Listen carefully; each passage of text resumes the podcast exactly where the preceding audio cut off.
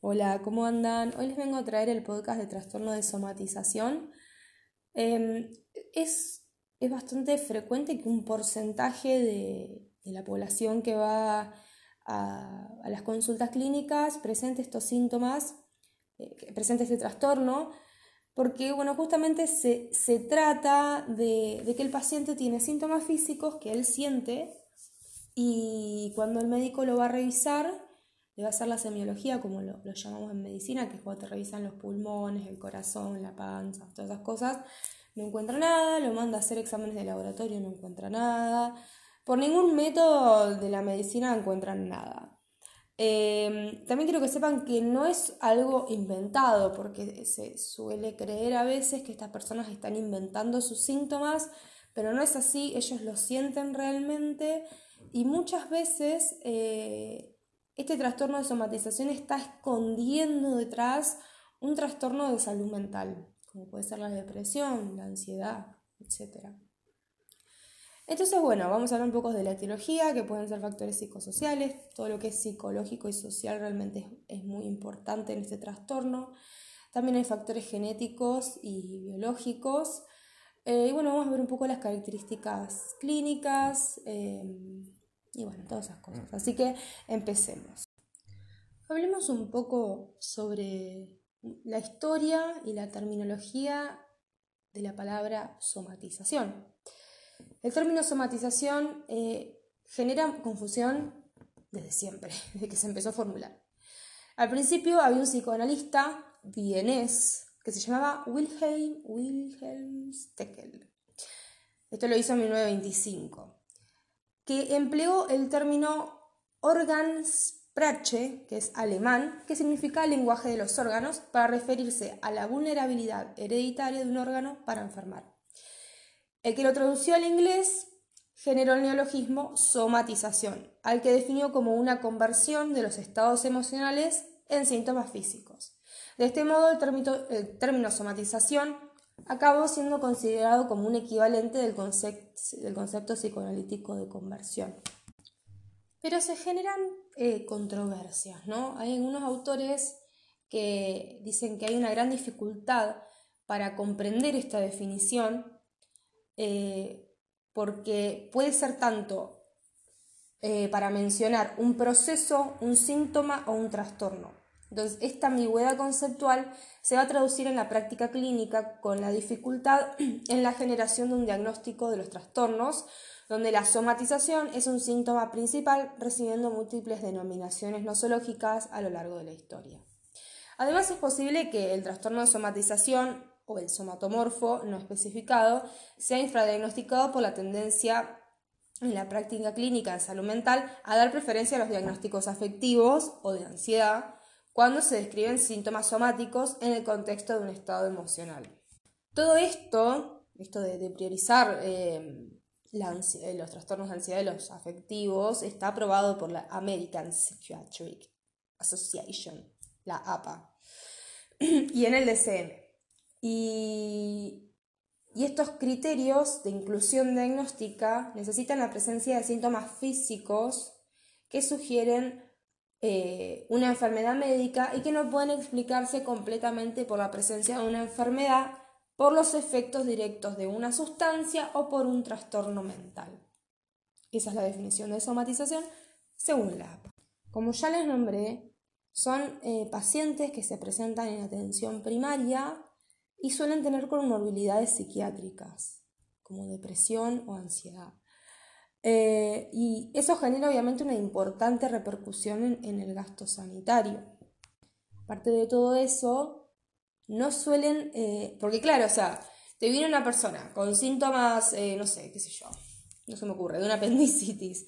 Vos lo revisás, no tiene nada, lo mandás a hacer análisis, no tiene nada. Entonces gastás un montón de dinero en un montón de análisis que no te van a arrojar resultados porque la persona está teniendo un trastorno de somatización que no es muy, no es muy fácil de diagnosticar, porque siempre no se piensa en estas cosas, se suele pensar más en una causa biológica, ¿vieron? Porque la salud mental está, muy infravalorada. Y como están todo este... Eh, hay muchísimas dificultades en el tema de las definiciones y de los tipos y de no sé qué. Entonces, Lo que los autores suelen proponer es que se estudie eh, la somatización no tan dirigida a la atención eh, de la clasificación de estos trastornos y la fenomenología, lo que quieren hacer es intentar comprender los procesos patológicos que subyacen bajo el malestar somático funcional. Y ahora vamos a hablar de los trastornos somatomorfos para meternos en el trastorno por somatización, que es uno de los tipos de trastornos somatomorfos. Entonces, los somatomorfos son un grupo de cuadros que incluyen síntomas físicos como dolor, náuseas, mareos, para los cuales no hay una explicación orgánico-funcional adecuada. Los síntomas somáticos son lo suficientemente serios como para interferir en el funcionamiento del paciente, en los roles sociales y ocupacionales, causando un significativo distrés emocional. Este diagnóstico va a implicar que los factores psicológicos contribuyen en forma importante al inicio, duración y severidad de los síntomas. Entonces, como ya les dije, no es una invención de, no, lo inventó la persona, realmente lo siente, ¿sí? Eh, los trastornos somatomorfos no son el resultado de simulación, eso, o un trastorno ficticio. Y hay cinco formas. Tenemos el trastorno por somatización, que es cuando el paciente presenta varias quejas físicas que afectan muchos órganos o sistemas. El trastorno por conversión se caracteriza por uno o dos síntomas neurológicos. La hipocondriasis, o la hipocondría, más que en los síntomas, el paciente está centrado en la creencia de que tiene una enfermedad específica. El trastorno dismórfico corporal se caracteriza por la falsa creencia o percepción exagerada de alguna parte del cuerpo como defectuosa y el trastorno por dolor que se caracteriza por síntomas de dolor que únicamente se relacionan con factores psicológicos o son seriamente exacerbados por estos. Entonces, ahora nos metemos en el trastorno por somatización. ¿Qué es? Son muchos síntomas somáticos que no son explicables en base a los hallazgos del examen físico o del laboratorio, como ya les conté. Se distingue de los otros trastornos somatomorfos por la multiplicidad de las quejas y los muchos sistemas de órganos comprometidos, como por ejemplo el gastrointestinal y el neurológico. Es un trastorno crónico, o sea, para toda la vida, probablemente. Eh, con síntomas presentes por varios años y de comienzo antes de los 30. Se asocia a, un significativo distrés psicológico, limitaciones en el funcionamiento social y ocupacional, además de una búsqueda excesiva de ayuda médica. Ay, perdón, tengo una botella acá que se está descongelando y hace un ruido rarísimo. Parecen pedos, pero no, no son pedos. Disculpen, a ver. Eh, bien, etiología. Tenemos tres tipos de etiología. La primera son los factores psicosociales. En realidad la causa del trastorno por somatización no se conoce, pero hay formulaciones psicosociales que involucran la, interpretación de los síntomas como un tipo de comunicación social, cuyo resultado es evadir las obligaciones. Por ejemplo, no querías ir al trabajo porque la estás pasando como el culo. Eh, expresar emociones, como por ejemplo, eh, me enojé con mi novio, o simbolizar un sentimiento o una creencia, como por ejemplo dolor de colon. Más aún, algunos pacientes con trastorno por somatización provienen de hogares inestables o han sido físicamente abusados en la infancia. Por otra parte, la interpretación psicoanalítica estricta de los síntomas descansa sobre la base teórica de que estos son una sustitución de impulsos instintivos reprimidos. Desde otras perspectivas, como la conductual, con la terapia cognitivo-conductual, el trastorno por somatización se, eh, se pone énfasis en que la enseñanza y el ejemplo paternos, junto con las tradiciones culturales, serían predisponentes para que algunos niños somaticen más que otros. Así vemos que factores sociales y culturales estarían involucrados en la génesis de este trastorno. Después están los trastornos biológicos. Hay estudios que proponen bases neuropsicológicas para el trastorno de somatización. Estos postulan que los pacientes tendrían déficits cognitivos y atencionales característicos que resultan en una percepción y evaluación defectuosa de, las, em, de los inputs sensoriales, que serían como las, los impulsos. No, los impulsos no los... Em, ay, no me sale la palabra. Ahí lo busqué en Google, porque no sabía lo que era. No me salía la palabra. Eh, los inputs somatosensoriales son como eh, los estímulos que tenemos somatosensoriales. Eh, las alteraciones oh, descriptas incluyen distractibilidad excesiva, inhabilidad para habituarse a un estímulo repetido, agrupación de, de constructor cognitivo sobre una base impresionista, asociaciones parciales y circunstanciales y falta de selectividad como se indica en estudios de potenciales evocados. Un número limitado de estudios de imágenes cerebrales ha reportado un metabolismo disminuido de los lóbulos frontales y en el hemisferio no dominante. En los factores genéticos, em, los datos indican que, tienen, eh, que tiende a darse en familias ocurriendo en el 10 a 20% de los familiares femeninos de primer grado de un paciente con trastorno por somatización. En estas familias, los parientes masculinos de primer grado estarían más propensos a ser abusadores de sustancias y a tener un trastorno de la personalidad antisocial. Un área de investigación en neurociencias básicas que está siendo relevante en el estudio de los trastornos somatomorfos en general es aquella que concierne a las citoquinas. Son moléculas mensajeras que el sistema inmune utiliza para comunicarse tanto con sus propios integrantes como con el sistema nervioso incluyendo el cerebro. Algunas de las citoquinas involucradas en esta entidad mórbida serían las interleuquinas, el factor de necrosis tumoral y el interferón. Hay experimentos preliminares que indican que las citoquinas van a ayudar a causar algunos de los síntomas no específicos de las enfermedades, especialmente en las infecciosas, como son los síntomas de hipersomnia, mucho sueño, anorexia, fatiga y depresión. De este modo, algunos de los síntomas vistos en los trastornos somatomorfos serían el resultado de una regulación anormal del sistema de citoquinas. Y ahora, lo clínico, ¿cómo se presenta? Suelen tener muchas quejas somáticas, además de largas y complicadas historias clínicas. Tienen náuseas y vómitos, dificultad para tragar, dolor en brazos y piernas, respiración superficial, amnesia y complicaciones en el embarazo y menstruación, que son algunos de los más comunes. También es común entre estos pacientes el sentir y reportar que han estado enfermos la mayor parte de su vida. El distrés psicológico y los problemas interpersonales son prominentes como también la ansiedad y la depresión, que son las condiciones psiquiátricas más prevalentes. Los intentos suicidas son comunes, sin embargo el suicidio consumado es raro, cuando ocurre habitualmente está asociado a uso de sustancias. La historia médica que da el paciente es a menudo circunstancial, vaga, imprecisa, inconstante, desorganizada y habitualmente, aunque no siempre, describen sus quejas de un modo dramático, emocional y exagerado, con un lenguaje muy vívido y colorido. Estos pacientes confunden las secuencias temporales y no pueden distinguir claramente los síntomas actuales de los pasados, los pacientes, las pacientes mujeres suelen vestir de un modo llamativo y exhibicionista y son parecidas son percibidas como dependientes, centradas en sí mismas, necesitadas de admiración y elogios y muy manipuladoras. El trastorno de somatización común, no me gustó lo que acabo de decir, ah.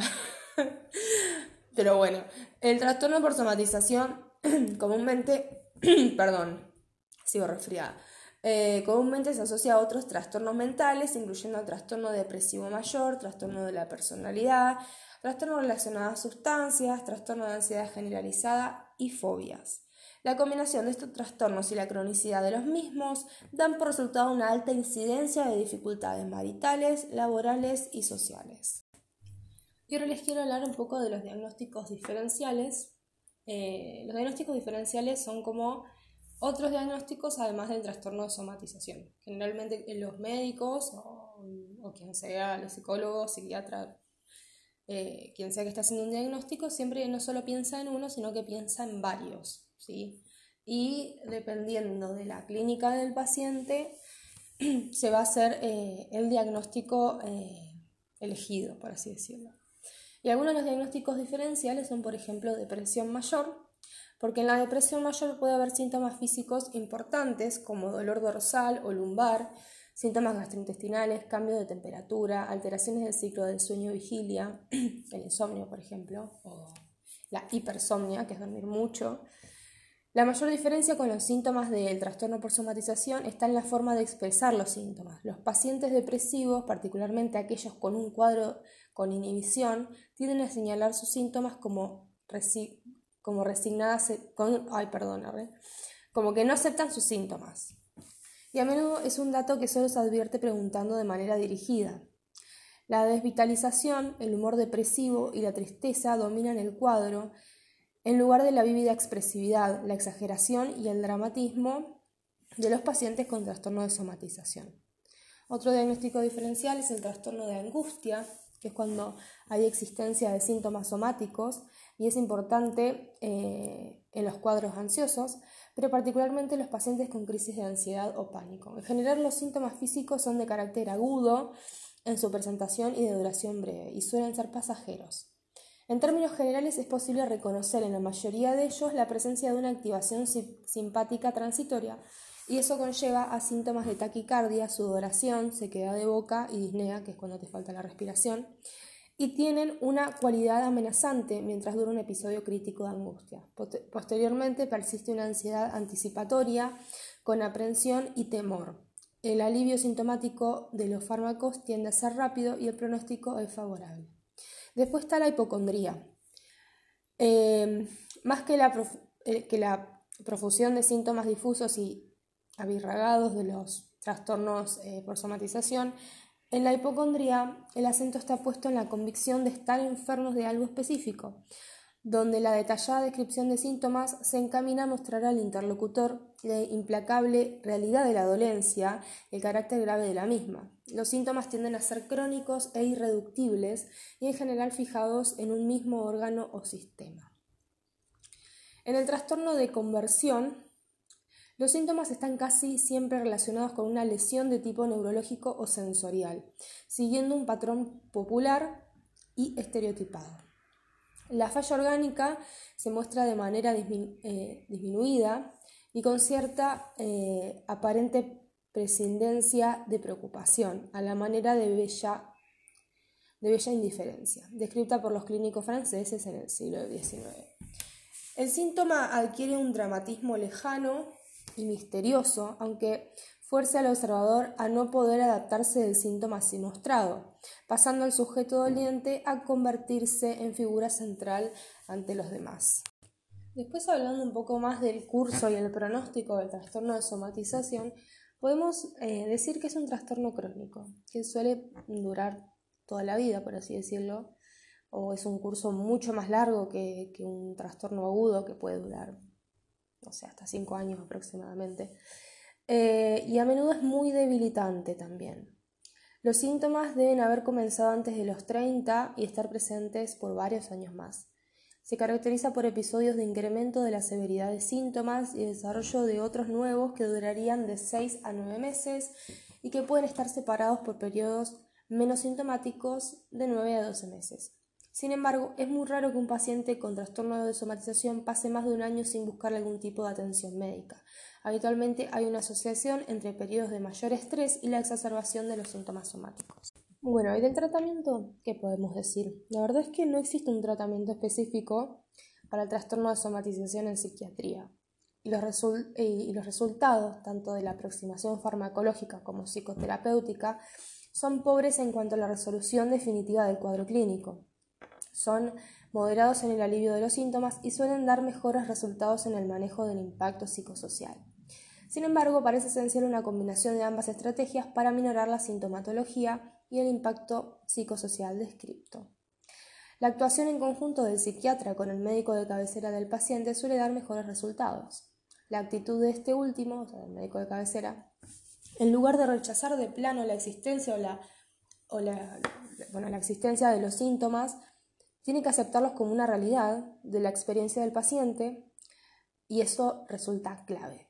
Si a esta legitimación de los síntomas agrega una explicación plausible del posible sustrato de carácter biológico de los mismos, favorecería mejores resultados a la hora de crear un buen vínculo tanto con el médico tratante de cabecera como una mejor aceptación de una futura ayuda psiquiátrica o psicoterapéutica. Dentro de este último campo, la psicoterapia, la posibilidad de trabajar sobre la dinámica de las relaciones interpersonales del paciente y o la modificación de esquemas cognitivos fijos puede dar los mejores resultados. Para estos cambios se requiere igualmente la necesidad de crear un buen vínculo de confianza con el psiquiatra, que es un ingrediente básico de una mejor resolución de la problemática planteada.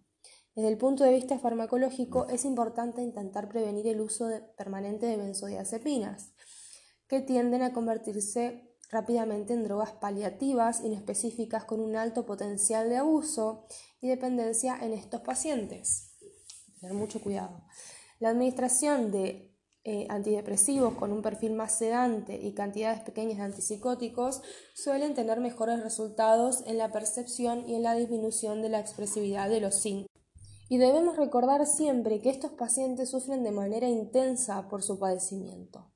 Tener aquello en cuenta implicará una aproximación mejor al mundo del paciente, con una mayor comprensión de los significados que para ella o él tienen los síntomas descriptos. De otra manera, una rápida contractuación y rechazo del médico ante lo que siente como engañoso suele eh, el paciente suele sentirse descalificado, frustrado y fracasado.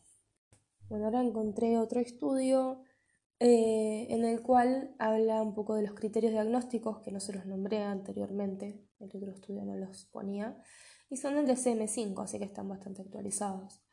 Son la última versión del DCM. Bueno, entonces los criterios para establecer un trastorno de síntomas somáticos son los siguientes.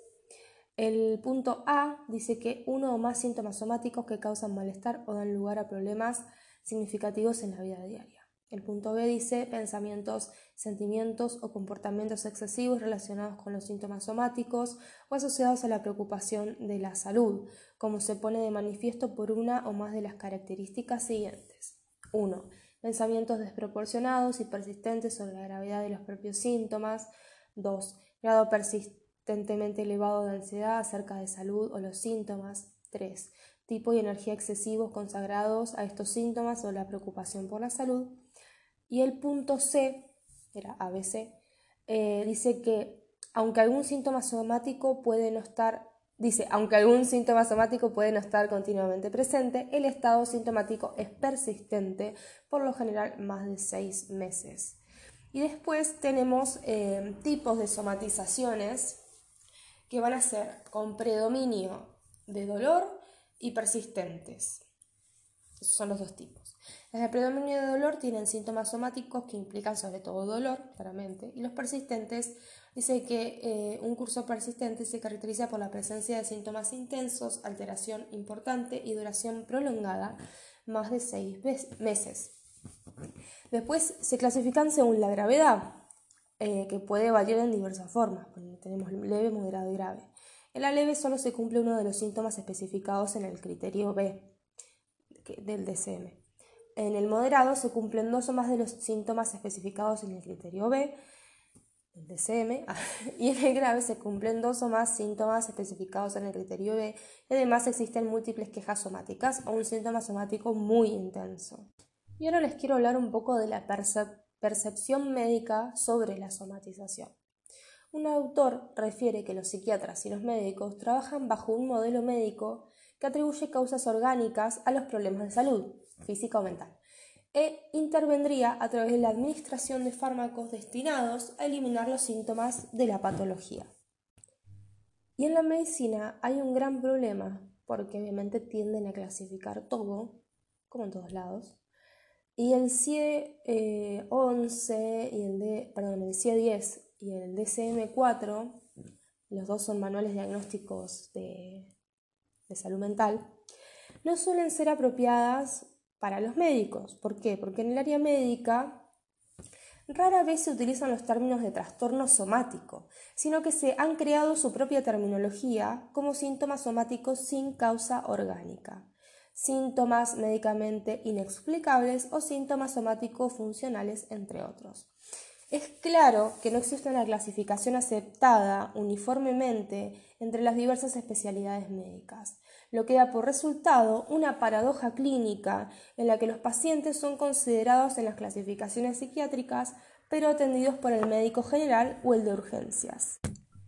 Un artículo de un centro de terapia conductual em, comenta que hay muchísimas personas que acuden a la consulta de un médico presentando una sintomatología que les produce malestar y una gran preocupación Y luego de un tiempo, eh, después de, hacer entrevistas, de hacer análisis y todas esas cosas, no se encuentra eh, una alteración que justifique el malestar, entonces se los remite a otro especialista. ¿Y esto qué va a implicar? Justamente va a implicar que las personas van a andar vagando de médico en médico, em, con nuevos tratamientos, con nuevas exploraciones, con nuevas consultas, sin encontrar una causa orgánica de su sufrimiento. Entonces, bajo la perspectiva médica, los pacientes suelen ser diagnosticados y tratados como trastornos difusos, por lo que son sometidos a diversos tratamientos farmacológicos, olvidando la posibilidad del factor... Perdón, eh, por la última interrupción es que mm, mi compañera de casa, mi amiga, salió de la habitación y me habló, pero no me acuerdo qué estaba diciendo, así que no voy a borrar nada porque si lo borro no me acuerdo qué decía. Así que vamos a empezar de nuevo por, por lo último que estaba diciendo que bajo una perspectiva médica, los pacientes suelen ser diagnosticados y tratados como trastornos difusos, por lo que son sometidos a diversos tratamientos farmacológicos, olvidando la posibilidad del factor psicológico en la aparición de estos síntomas. A consecuencia, las somatizaciones tienden a cronificarse, lo que a menudo genera un abuso o dependencia de determinados fármacos como sedantes o analgésicos, agravándose así el problema. Les pido perdón por la interrupción, pero podemos ver que en la medicina las personas con un trastorno de somatización no son diagnosticadas eh, de forma rápida ni de forma oportuna, sino que se los va derivando de un lado a otro, haciendo que, obviamente la persona nunca encuentre o no sepa lo que le está pasando, porque quizás esa persona tampoco sepa que está teniendo un trastorno por somatización. Eh, porque quizás nunca escuchó y también es un trastorno del que poco se habla o que se cree que es todo inventado. Pero no es así. Pudimos ver que no es así. Y ahora les voy a hablar desde la perspectiva, la percepción psicológica sobre la somatización. Según un autor, los psicólogos trabajan bajo un modelo psicológico que establece las causas de los problemas en el aprendizaje que tienen lugar durante el proceso de interacción entre la persona y su contexto o circunstancias de vida. Entonces, desde esta perspectiva, la intervención se realizará enseñando a la persona nuevas estrategias de afrontamiento que le permitan llevar a cabo una interacción más positiva con su entorno, así como modificar los elementos negativos de éste, cuando sea posible, claramente. Todo esto se lleva a cabo a través del uso de técnicas de intervención psicológica que ponen en juego los principios de aprendizaje. Según otro señor, realizar una buena evaluación es de suma importancia para el estudio y el tratamiento de cualquier trastorno. No obstante, esta cobra un mayor protagonismo en las somatizaciones. Es necesario incluir la somatización en el diagnóstico diferencial y descartar en primer lugar si se trata de una enfermedad orgánica, por lo que al momento de un cuadro psicosomático, el sufrimiento del paciente es siempre real, siendo necesaria una actitud empática y de aceptación para un manejo eficaz del paciente. Entonces, dado que el ser humano es un ser social, biológico y psicológico, Estamos en constante interacción con nuestro contexto. La enfermedad abarcará su totalidad humana, coexistiendo fenómenos de orden biológico, psicológico y social. Qué linda moto que está pasando, me encantan las motos. Dios. Bueno, harta, arre. Bueno, entonces, por lo que la consulta, diagnóstico y tratamiento va a tener que incluir los tres aspectos de la persona. No podemos abordar Ningún trastorno se puede abordar desde solo un ámbito, el biológico o el mental. somos una interacción, somos seres que interactúan eh, y que el entorno nos afecta también. Entonces es muy necesario que se empiecen a aplicar este tipo de intervenciones. Bueno, y este mismo estudio habla un poco del tratamiento integrativo para trastornos psicosomáticos. Eh, porque bueno, ya como les nombré, el modelo psicosocial va a postular que el factor biológico, o sea, los factores químicos y biológicos, los factores psicológicos como los pensamientos, las emociones y las conductas, y los factores sociales van a influir de forma significativa en la actividad humana en el contexto de una enfermedad de cualquier tipo, como ya les dije. Este enfoque se utiliza en campos como la medicina, la enfermería y la psicología, permitiendo al profesional determinar la patología de los síntomas de tipo somatoide en la configuración psicológica individual del paciente. Hay tantos señores que dicen cosas que yo solo les voy a decir el señor X dijo algo. Bueno, este señor X dice que es conocido el dualismo de cuerpo-mente, o sea que somos una cosa separada, cuerpo es una cosa y la mente otra, y se asume que ambos interactúan de manera constante, por lo que ambos influyen en los estados de salud y enfermedad de la persona, tanto física o fisiológica como psicológica. Por lo que se reconoce que el ideal para las diversas formas de somatización es un tratamiento integrativo en donde se utilizan los conocimientos interdisciplinarios, o sea, de varios profesionales, bueno, eso es justo lo que dice ahora, eh, entre ellos médicos y psicólogos acompañados de otros en función del padecimiento del paciente. Otros autores dicen, concluyen en que los pacientes somatizadores tendrían dificultades con la organización intencional de sus deseos. La somatización sería expresión de un conflicto psicosocial por vía somática. Por ello es necesaria la capacitación de profesionales médicos a través de metodologías docentes que se centren en la conflictiva psicosocial de base. El estudio y manejo de estos pacientes es un excelente campo para equipos de trabajo interdisciplinarios y multiprofesionales en el diseño de intervenciones efectivas y aproximaciones preventivas. Bueno, en síntesis, después de haberme leído 28 autores, eh, hay muchos otros autores, pero bueno, nada, se va a hacer muy largo si se los nombro todos. Eh, entonces, lo que podemos decir como conclusión final, es que se puede decir que la somatización es la expresión corporal de conflictos psicológicos. Estos pueden darse a través de síntomas físicos, gastrointestinales, cardiopulmonares, pseudoneurológicos, sexuales y diversos síndromes. Además, diversos factores pueden generar el surgimiento de síntomas somáticos, entre estos el estrés, la predisposición genética y demás. Por lo general, cuando en las personas surge alguno de dichos síntomas, tienden a consultar a un médico especialista sin contar con la posibilidad de que sea un conflicto psicológico el que afecta a su salud. Sin embargo, médicos y psicólogos clínicos cuentan con distintas áreas laborales en torno al ser humano, así como intervenciones y tratamientos distintos por los que por los que para realizar un correcto diagnóstico, así como tratamiento para el paciente, se requiere de un trabajo integral entre ambos profesionales, así como demás miembros del campo de salud, si es necesario, para brindar la solución a los síntomas somáticos presentes. Entonces, podemos concluir en criollo, que tenemos que tener en cuenta tanto como médicos como psicólogos que nosotros al ser seres biopsicosociales que viven interactuando con su entorno, con las personas, con absolutamente todo, eh, no podemos hacer eh, tratar meramente, por ejemplo, del lado médico, solamente tratar el síntoma biológico, que en realidad no existe, solamente somático, eh, porque hay algo más, porque interactuamos, algo más está pasando con eso. ¿sí? Entonces, eh, también es muy necesario, como nombré en algunos de los tratamientos anteriores, eh, antes de estos estudios, que es necesario que se articulen tanto médicos, clínicos, psiquiatras y psicólogos y quien sea para poder ayudar a la persona, porque no es meramente de una sola área, no es meramente de un dermatólogo o algo así. No, entonces eh, es necesario que, haya una interdisciplina en, en, esta, en, este trastorno como en cualquier otro, hablo. Bueno, eh, me voy a despedir y bueno, básicamente les quería contar que, es un tema recontra frecuente en atención primaria. Eh, atención primaria serían como las salitas o los médicos clínicos en sí. Eh, es, muy común y no se suele identificar o se lo suele sobre, infravalorar.